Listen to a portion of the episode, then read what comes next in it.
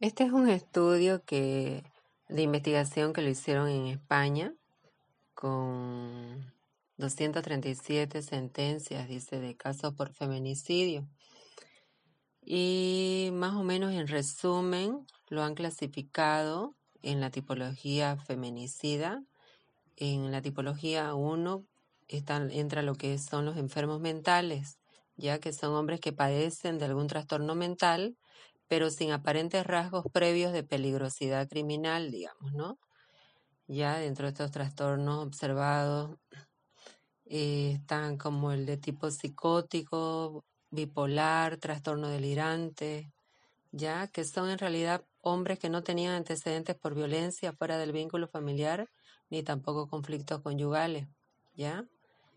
Entonces, eh, parece que los asesinatos fueron consecuencia de crisis agudas de su psicopatología, ¿ya? Y no fueron causados por celos o rupturas de pareja.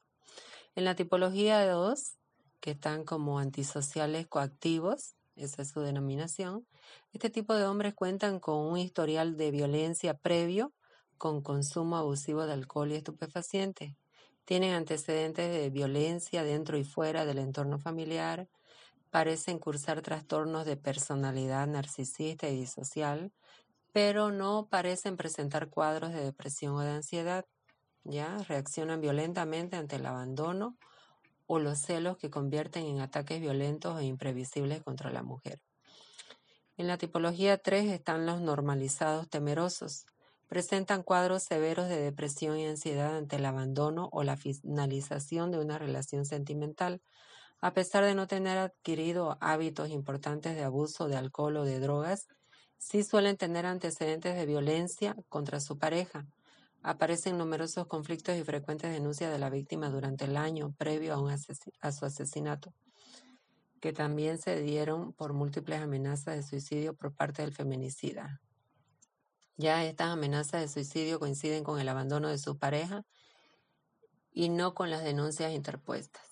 En la tipología 4 antisocial moderado celoso, a este cuarto tipo de a este cuarto tipo de hombre lo que más parece afectarle no es el abandono de la mujer, sino que lo haga por otro hombre. Su motivación parece ser principalmente los celos. Los trastornos mentales asociados a esta tipología feminicida suelen ser trastornos del humor y trastornos neuróticos. ¿Ya? Entonces, en la intervención, por ejemplo, para tratar con estos casos, se recomienda, digamos, ¿no? Eh, terapias, ya, más que todos de un proceso de ayudarle para que ellos trabajen en sus esquemas mentales, digamos, ¿no? Para cambiar esas ideas irracionales, porque son son pensamientos eh, obsesivos que lógicamente les vienen a su mente y bueno, desencadenan en actos de, de, violencia, digamos, ¿no? Ya hay que trabajar el control de impulso, el control de la ira, ya, incluir además tratamientos afectivos para sus problemas si es que tienen adicción, ¿ya?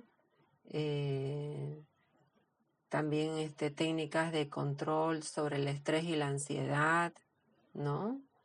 Entonces, eh, esas terapias les, les ayudarían en el caso de los feminicidas.